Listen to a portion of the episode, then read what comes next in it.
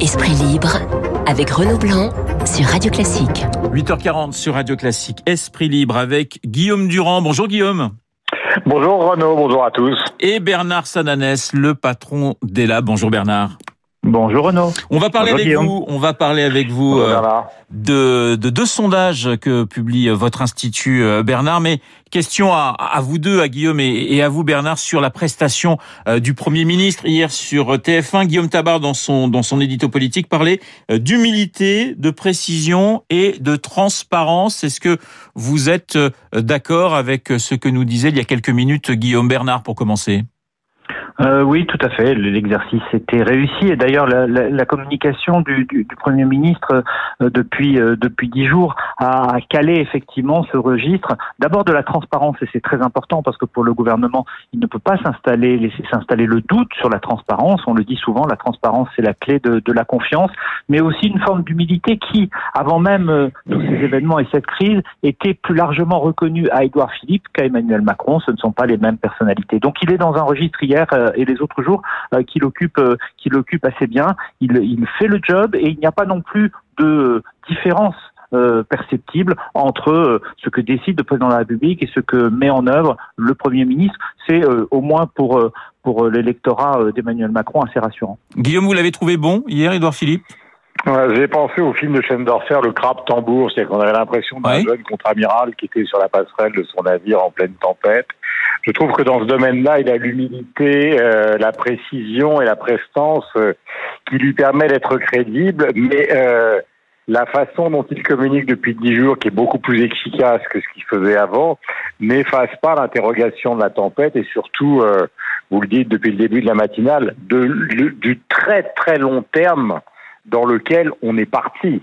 Car là, ça, ça, ça nous ramène à ce que disait tout à l'heure Sylvain Tesson, c'est qu'on n'est plus simplement dans un rapport entre un État et une nation qui cherche à en sortir, on est aussi dans la, comment, dans la gestion de l'angoisse. Bernard, euh, Édouard Philippe et Emmanuel Macron ont multiplié les interventions ces derniers jours. Il faut beaucoup parler aux Français ou au contraire, il faut essayer d'avoir une parole plutôt rare? Ah, je, je, crois que cette, cette crise que, que nous vivons euh, change aussi un peu les, les, les codes de, de, de, la communication. C'est vrai que souvent, dans la communication de crise, on dit que la parole doit être forte, qu'elle doit être rare, qu'elle doit être dictée euh, en quelque sorte par les réponses euh, apportées aux, aux, événements et qu'elle ne doit pas subir euh, le feu de telle ou telle actualité. Là, euh, devant, devant l'ampleur de la crise, devant le fait que cette crise touche tout le monde, qu'il y a le sentiment dans l'opinion, Guillaume vient de l'évoquer, que finalement la peur se rapproche sur un plan individuel. Chacun a autour de soi euh, plus de cas euh, qu'il connaît. Il y a euh, ce besoin, la, la, parole peut être une forme de réassurance. Et par ailleurs, c'est vrai, il y a eu, euh, certains le critiqueront, d'autres diront que c'était euh, normal parce que l'ampleur de la crise était exceptionnelle. Il y a eu, c'est vrai, des, des, loupés au démarrage et donc il faut compenser euh, cela pour recréer ce que l'on appelle dans le jargon de la communication de l'audibilité, que l'exécutif retrouve une parole qui soit audible. Il semble, non pas, on va y venir avec le, baromètre, mais il semble en tout cas que sur cet aspect-là, il est encore une fois plutôt convaincu les derniers jours. Alors justement, parlons son sondage avec vous, Bernard, ce sondage sur les Français et les mesures économiques face au coronavirus. Alors, les mesures d'aide aux entreprises sont très, très largement approuvées. Hein. Je prends deux exemples. Le chômage partiel, euh, c'est bien pour 90% des Français. Le report des cotisations pour les entreprises, c'est bien pour 9 Français sur 10. Il y a une sorte de plébiscite en quelque sorte. Oui, et c'est important pour euh, pour la suite. La suite, c'est encore trop tôt pour en parler, mais quand la crise euh, sera euh, amplifiée, on en est au début de la crise économique, évidemment, le fait que dans dans l'opinion ces mesures soient largement soutenues, qu'elles aient été perçues de manière assez égale d'ailleurs, quelle que soit la, la préférence partisane ou la représentation socio-démographique, peut être un atout pour l'exécutif. Pour l'instant, encore une fois, on verra dans quelques semaines. Nous sommes tous très prudents dans dans nos analyses. Le front économique, lui, ne semble pas être, être ouvert alors qu'il y a débat sur la gestion de la crise sanitaire et on va y venir qu'il y a débat sur les mesures sociales. Alors justement, oui, les mesures sociales, on y vient tout de suite parce que les Français sont beaucoup plus partagés hein, sur euh, les mesures dérogeant au code du travail. 54%, donc c'est plutôt une petite, une petite euh, majorité euh, qui comprend ces, ces mesures. Et alors ce qui est intéressant, Bernard, c'est que la droite est plutôt pour et la gauche est plutôt contre. On retrouve un, un clivage sur cette question-là. Oui, on retrouve deux clivages en fait. Un clivage politique traditionnel sur toutes les questions euh, liées, euh, par exemple, à la réforme du, code du code du travail. On le sait, euh, la politique sociale est encore un, des sujets de, clivage idéologique partisan qui demeure dans, une opinion qui s'est là-dessus plutôt éloignée des, divergences politiques. La question sociale l'est et on le voit bien dans cette enquête. Mais il faut le dire aussi, il y a une forme de clivage générationnel Bernard, Bernard Sananès, nous avons peut-être un petit problème de liaison avec Bernard Sananès. On va, on va, on va le rappeler dans, dans un instant. Guillaume, euh, simplement sur ce clivage droite-gauche que l'on que l'on retrouve, est-ce que ça vous étonne sur cette question, sur ces mesures donc dérogeant au, droit au, au, code du travail? Là, on retrouve vraiment euh, une, une, une, un fossé entre euh, l'ancienne droite, si je puis dire, et l'ancienne gauche. Moi, ce qui m'a surtout frappé dans l'intervention d'hier, c'est, j'allais dire, le, retour d'un, d'un Édouard Philippe rocardien quand il a parlé de la bonne tenue des banlieues, et sous-entendant que une grande partie de la bourgeoisie était partie dans ses, dans sa résidence ou ses résidences secondaires. Euh, ce sont des propos que, qu'on peut mettre en phase avec ceux euh, du président de la République quand il a évoqué le jour d'après, quand nous aurons gagné, ce ne sera plus le retour au jour d'avant. Donc il y a quand même quelque chose, quand on se souvient de l'élection de 2017, qui a violemment changé euh, euh, à la tête de l'État. Euh, ce ne sont plus du tout euh, des libéraux, enfin ou un libéral, Emmanuel Macron, qui se rattache à des dissidents de la droite. C'est maintenant des gens qui sont en train de glisser doucement vers la production nationale, vers une certaine forme de souverainisme, vers la reconnaissance des frontières. Maintenant, ce que j'ai trouvé, si vous voulez, un peu évacué dans la conversation d'hier, malgré les questions des gens sur TF1 qui étaient relativement claires, notamment sur la meilleure situation en Allemagne, si vous voulez, c'est le débat médical. Je notais ce matin dans les journaux qu'il y a un ou plutôt une pétition de médecins généralistes qui déplore totalement qu'on ne puisse pas, ou qu'ils ne puissent plus depuis le 26 mars dernier, prescrire de la chloroquine à leurs patients, puisque c'est simplement réservé éventuellement au milieu hospitalier. Donc derrière ce calme apparent, il y a quand même des gens, et, tout à l'heure David citait l'intervention du professeur Raoult dans le Figaro, qui ont une position différente que celle du gouvernement. Il y a quand même des pays qui visiblement réussissent mieux que nous. Je n'ai pas trouvé extrêmement convaincant, si vous voulez, hier soir, la démonstration sur l'Allemagne, c'est-à-dire de dire euh, l'épidémie a commencé en Italie, elle s'est poursuivie en France et l'Allemagne, si les chiffres sont beaucoup plus bas et si les lits de réanimation sont encore extrêmement nombreux, parce que l'Allemagne n'est pas encore touchée. C'est peut-être vrai, mais on n'en est pas sûr. C'est peut-être parce que les dépistages massifs en Allemagne ont démarré bien avant que l'Allemagne est moins touchée. Donc, si vous voulez, il y avait à la fois l'impression d'un navire qui était conduit, parce que maintenant on est obligé à une certaine forme de solidarité, mais en même temps la clarté n'a pas été faite euh, sur tous les manques. On va revenir hein, sur la question des tests euh, dans quelques minutes avec vous, Guillaume. Mais euh, nous avons retrouvé Bernard Sananès. Bernard, donc on le disait, un clivage droite-gauche, un clivage entre les jeunes et, les moins jeunes. Deuxième sondage qui est plutôt encourageant pour l'exécutif. Le baromètre Radio Classique est là. La cote de confiance d'Emmanuel Macron gagne 10 points, 39%. Celle d'Edouard Philippe, 9 points à 36%. Donc ça signifie que le message de l'exécutif passe, est compris et est plutôt accepté par les Français. Alors, on, est, euh, Renault, à 39%, c'est-à-dire... On est qu'à 39%, c'est vrai. 4 Français sur 10 qui font confiance à l'exécutif. Donc, on est loin, il faut le dire, de toute forme euh, d'unité euh, nationale qui avait pu exister dans d'autres moments. On pense bien sûr dans des situations différentes aux, attentats. Et surtout, quand on regarde le détail des chiffres, on voit bien que c'est dans, le socle électoral d'Emmanuel Macron et d'Edouard Philippe que a lieu cette progression. Il n'y a pas de progression, ou très peu, chez les électeurs de Jean-Luc Mélenchon ou de, ou de, Marine Le Pen. il reconstitue, il resolidifie solidifie euh, son électorat de premier tour, l'électorat qui avait voté à droite au premier tour, les retraités, les cadres. Il y a une chose intéressante, euh, en revanche, pour l'exécutif, c'est que dans, dans, deux catégories qui sont plutôt distantes traditionnellement de la vie politique, les jeunes et les abstentionnistes, euh, cette progression est forte. Mais on est aussi, et les Français, quand on leur pose la question, jugent sur le moment. On est au moment de la crise, donc il y a dans une partie de l'opinion sans doute la, la volonté de ne pas aujourd'hui avoir de polémique, ce qui explique peut-être aussi que, Marine Le Pen ne progresse pas dans notre baromètre de popularité. Le temps de la critique viendra et bien sûr, il affectera l'exécutif. Donc je ne suis pas sûr que ces chiffres des, baromètres restent les mêmes les mois prochains. C'est aussi peut-être une question de, de moment pour l'instant une partie de l'électorat. Je pense par exemple aux personnes âgées. On le voit également dans l'enquête avec euh, les habitants du quart nord-est de la France, ceux qui vivent la crise en première ligne. Eh bien, ils sont eux plutôt en soutien.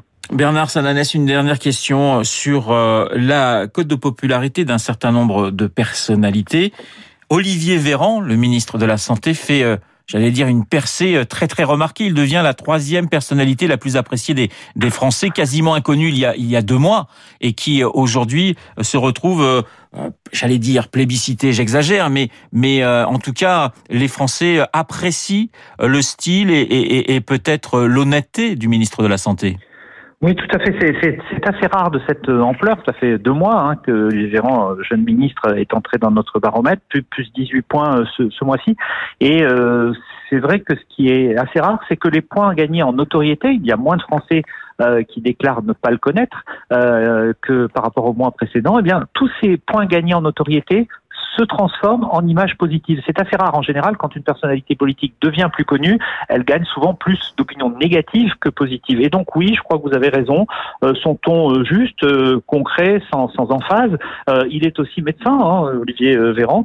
C'est une partie de réassurance. Et puis il y a une part de, de contraste. Hein, on le voit bien. Agnès Buzyn, par exemple, recule beaucoup dans ce dans ce baromètre. Donc c'est vrai que pour revenir à votre question du début, les rôles aujourd'hui, la répartition des rôles entre le président de la République, Édouard Philippe, Olivier Véran et, Jérôme Salomon sur un autre registre fait que la parole de l'exécutif est mieux répartie. Mais cela, encore une fois, euh, n'efface pas les critiques. Les critiques, elles portent sur euh, la préparation, elles portent sur les masques.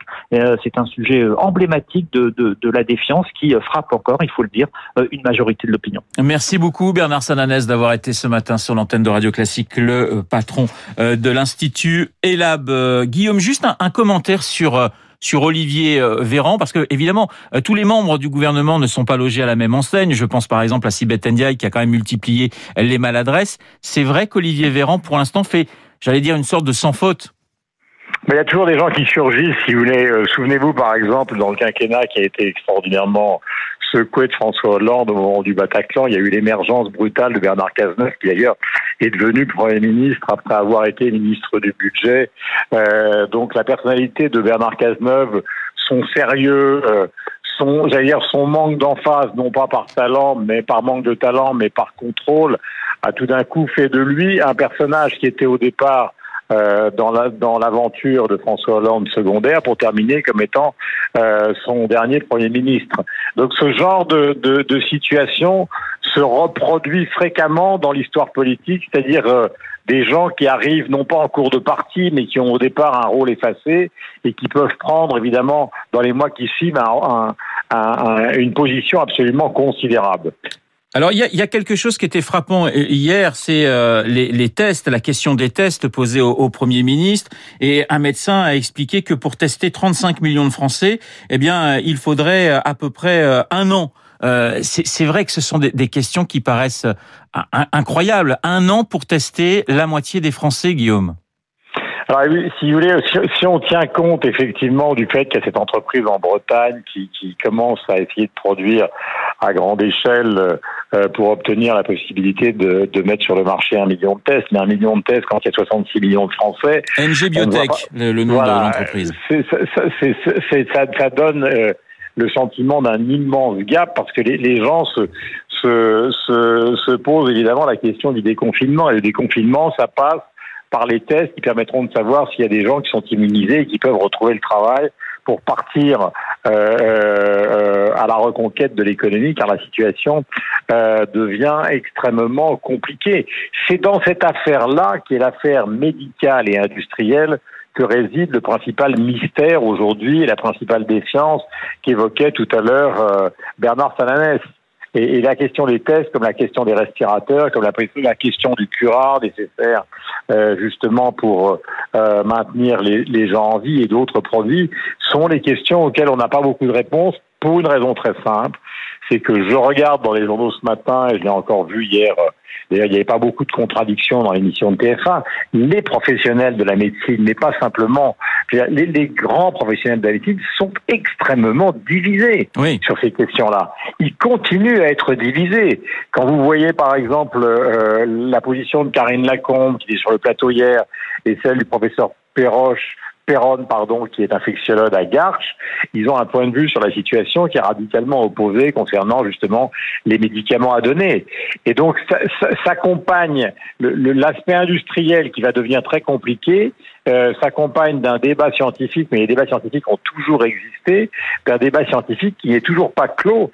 Il n'y a pas de, il n'y a pas de vérité scientifique ce matin établie, et donc euh, beaucoup d'interrogations chez les gens. Mais je trouve par rapport à cette situation, qui est quand même une situation, comme je le disais tout à l'heure, assez angoissante, qui règne quand même dans le pays, peut-être à cause justement de, du bon comportement de l'exécutif ces derniers temps, un assez grand calme. Alors Guillaume, il nous reste quelques minutes et j'aimerais finir avec vous sur quelques livres que vous avez sélectionnés euh, pendant votre période de confinement. Eh bien, comme des millions de Français, euh, vous avez vous avez lu. Et quelle est quelle est la sélection de Monsieur Durand? Bah, la sélection, je suis tombé par hasard sur des entretiens de Sioran, le philosophe roumain qui a choisi le français après avoir fait des études en Allemagne. Alors, il y avait une phrase, Sioran, c'est toujours entre le désespoir et le rire. Et il écrivait à un moment, il n'y a, pas d'endroit plus fantastique pour rater sa vie que Paris. Lui qui a choisi Paris. Et il faisait un portrait des deux auteurs qui, semble-t-il, pour lui, à son époque, dominaient l'histoire du théâtre, qui étaient Beckett et Ionesco, puisqu'actuellement, c'est le moment de relire des grands classiques. Alors, oh, les beaux jours, en attendant Godot, ou fin de partie pour Beckett, ou alors la cantatrice chauve, les chaises, le roi semeur, ou Macbeth euh, pour Ionesco. Euh, Sioran disait chez, chez Ionesco, le, le, roumain, il y a une sorte de désespoir qui s'exprime totalement euh, d'une manière presque baroque et drôlatique. Euh, par exemple, dans la cantatrice chauve, euh, il y a une phrase qui est une des répliques les plus célèbres de ce théâtre de l'absurde, qui est caresser un cercle pour qu'il devienne vicieux. Euh, dans l'autre côté, c'est-à-dire chez l'autre grand auteur qui a quand même obtenu le prix Nobel en 1969, avec euh, cette idée qu'il était le représentant du désarroi et du, de la destitution de l'homme moderne. Vous voyez qu'on n'est pas très loin de ce qu'on connaît aujourd'hui. Eh bien, euh, euh, Beckett a écrit beaucoup de choses, évidemment. Euh, se donner du mal pour les petites choses, c'est parvenir aux plus grandes. Et quand on est dans le pétrin jusqu'au cou, et là ça nous ramène à la phrase que citait tout à l'heure euh, euh, Sylvain Tesson à propos de Rimbaud, il ne nous reste plus qu'à chanter. C'est vrai que il y a un retour sur soi qui est une nécessité aujourd'hui. Je vous donnerai deux exemples pour terminer de, jeunes auteurs qui sont Oscar Kupfan, qui a écrit Morceau cassé d'une chose chez Grasset, et Constance Debré, qui a écrit Love Me Tender chez Flammarion. Constance Debré, c'est la petite fille euh, donc de Michel Debré, c'est la nièce de Jean-Louis Debré. Elle était une des plus brillantes avocates françaises. Au fond, elle a voulu vivre. Elle était mariée, elle avait un enfant. Elle a voulu vivre son aventure personnelle vers la littérature en passant par l'admission de son homosexualité. Elle a abandonné le barreau, son appartement, son mari, son fils, puis un petit appartement, puis encore un plus petit appartement. Elle vivait chez les uns, chez les autres, partagée entre, j'allais dire, hypersexualité et, et littérature. Et puis cette vie, qui est une vie un peu une sorte de road movie à l'intérieur de Paris, serait aujourd'hui totalement impossible. Et c'est un livre qui a eu beaucoup de succès et qui est sorti il y a encore quelques semaines. Donc euh, on écrivait encore quelques, il y a quelques semaines avec beaucoup de talent des choses qui sont devenues totalement impossibles aujourd'hui. Merci beaucoup, merci Guillaume d'avoir été ce matin dans Esprit Libre. Nous on aura le bonheur de vous retrouver et bien bien sûr lundi euh, sur l'antenne de Radio Classique 8h58 dans un instant, euh, Béatrice Moidine pour nous dire ce qu'il faut lire sur le site de Radio Classique.